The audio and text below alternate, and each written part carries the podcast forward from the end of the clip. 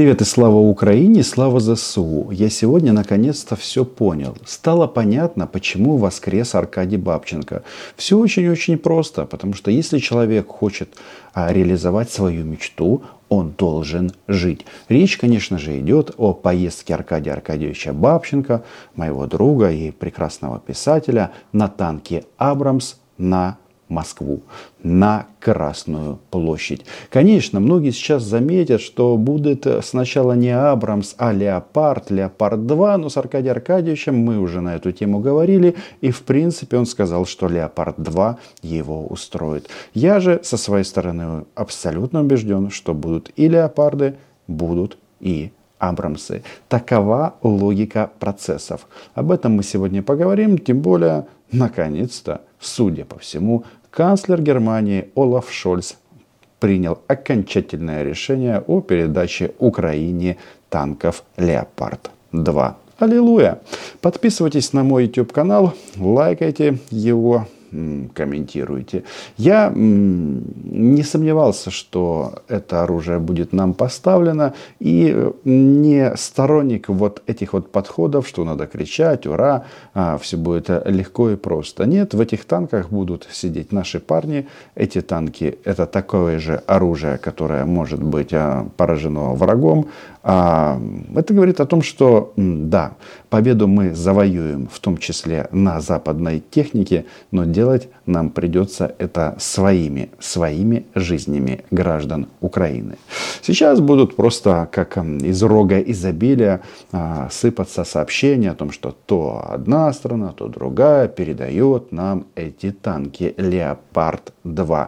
И если мы уже говорим о наших немецких друзьях, то Олаф немножечко как-то межевался, но по последней информации издания «Шпигель» нам достанется для начала рота танков Леопард-2 А6. А6 это важно тут подчеркнуть, потому что это одна из последних модификаций. Самая последняя, если я не ошибаюсь, это А7. То есть это абсолютно свежее, свежее оружие с современной авионикой. И да, наверное, слово авионика, оно здесь как раз не лишним, потому что это связь, это а, прицелы, дальномеры, ну, в общем, масса-масса разных приблуд. И далее будут сейчас сообщения. Кроме Польши. Соответственно, а, уже появилась информация о том, что 8 танков приедут нам из Норвегии, дальше Дания, Финляндия, Испания. Испанцы, кстати, еще полгода назад хотели это сделать, но немцы тормозили. Ну вот она, вот он этот лак принятия решений в Европе. Многие говорят, что это не так уж и э, долго для мирной жизни. Для военной, конечно, тут все немножечко меняется по-другому. То есть резюме состоянием а, дел на сейчас. Значит, мы получим танковую бригаду на Леопардах-2. Танк хороший, многие его хвалят. Не знаю, а, как он себя проявит а, в в боях такой интенсивности, но факт остается фактом. Значит, по оценкам экспертов, и американские генералы говорили об этом, и не только американские, о том, что подготовить а, экипаж нужно до 12 недель. Ну, считаем, сколько это времени. А, убежден, кстати, что вполне возможно соответствующая подготовка уже началась. Ведь с этим натовским оружием вообще интересная загогулина. Сначала мы тренируемся, потом а потом через некоторое время появляются сообщения о том, что эта техника передана Украине. Помнится, я тут вспоминаю такую историю, когда мы еще занимались очень активно в рамках нашего проекта а, вот этими вот наклеечками, которых мы продали на хулиард, кстати, и вложили, конечно же, деньги эти все в сбройные силы Украины, без яиц, конечно, а напрямую.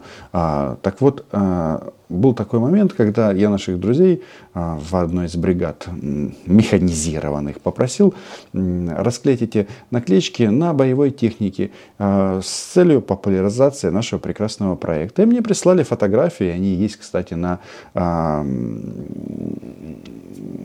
на, на социальных сетях, э, в, в инсте нашей прекрасной поляницы, э, прислали соответствующие фотографии. А потом я смотрю на них и спрашиваю, это что такое? Это что, М119? Через некоторое время мне ответ. А, да, а, примерно такого текста. Рома, вот эти, пожалуйста, пока не публикуй фотографии, потому что это нам еще не поставили. Ну и тут все начинают сильно улыбаться. То есть а, еще один важный, а, важный вывод. То есть с завершением, то есть с принятием политического решения в части НАТО, ой, в части танков, НАТО фактически а, финализировала вопрос а, значит, максимального расширения номенклатуры оружия и боеприпасов для сухопутных войск. То есть мы получаем от стрелкового оружия и боеприпасов, дальше идет э, артиллерия, э, бронетехника, э, ну и танки. Все это, как мы уже заметили, поставляется или батальонными комплектами, или дивизионными, если речь идет об артиллерии, ну или, соответственно, бригадными комплектами, как вот мы сейчас очередной раз это зафиксировали. Что мне нравится в наших американских друзьях, так это то, что чувство юмора они, конечно же, не теряют. Да, кстати, Леопарды 2 нам поставят, очевидно, это решение было принято на Рамштайне, 12 стран э, стран Альянса. А если мы говорим об американцах, которые не, не теряют э, чувство юмора, так они э, распространили такие интересные сообщения, в частности CNN, о количестве танков, которые есть у Германии. Там больше 300 машин. Там есть Леопард-1 и Леопард-2.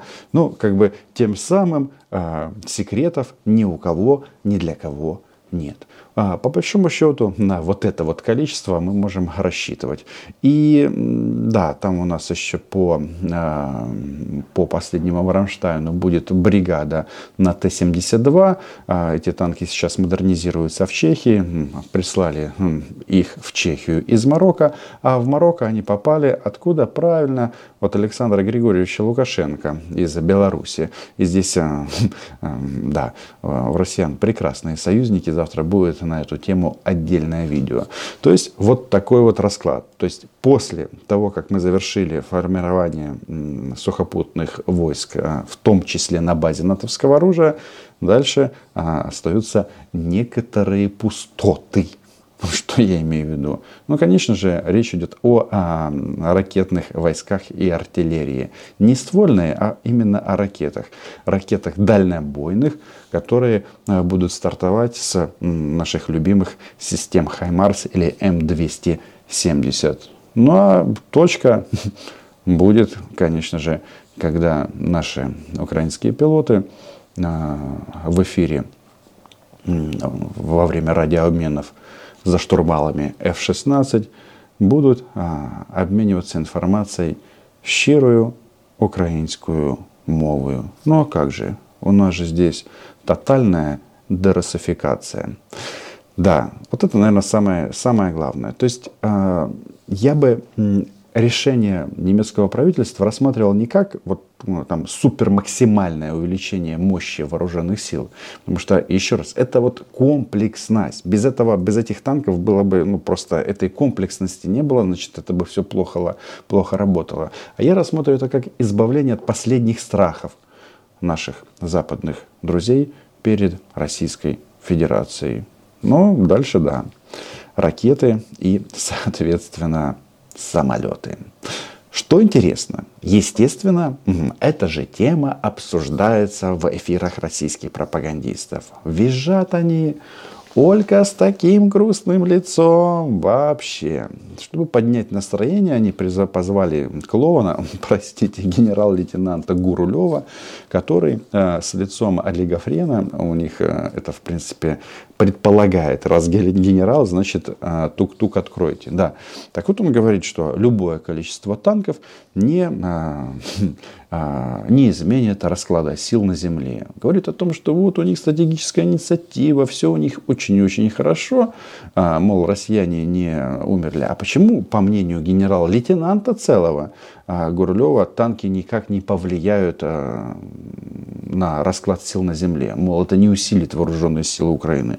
Потому что он считает, что танки, они очень уязвимы. И вообще, как, может, подписался на мой канал, хрен его знает, э, этого генерала-лейтенанта. Он говорит, что важна комплексность. Мол, танк отдельно уязвим, а вот если вот все вместе, тогда ого-го.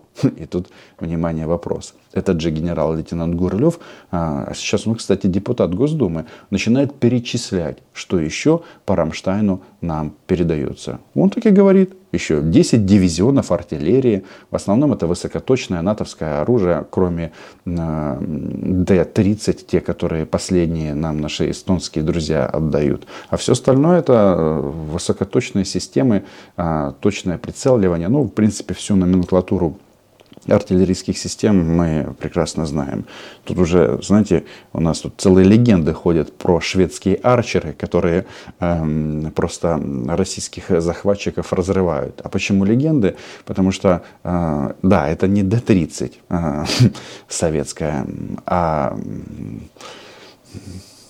ну, практически как Икея, только в результате применения отрывает россиянам руки и ноги. Да. А почему легенды? Закончу мысль. Дело в том, что когда приезжает Арчер, он э, приезжает, останавливается, никто из него не выходит, там два оператора, он опускает лапы, направляет дуло, в течение минуты э, делает нужное количество выстрелов, по-моему, 5 выстрелов, полторы минуты, это так, не сильно торопясь, собирается и уезжает.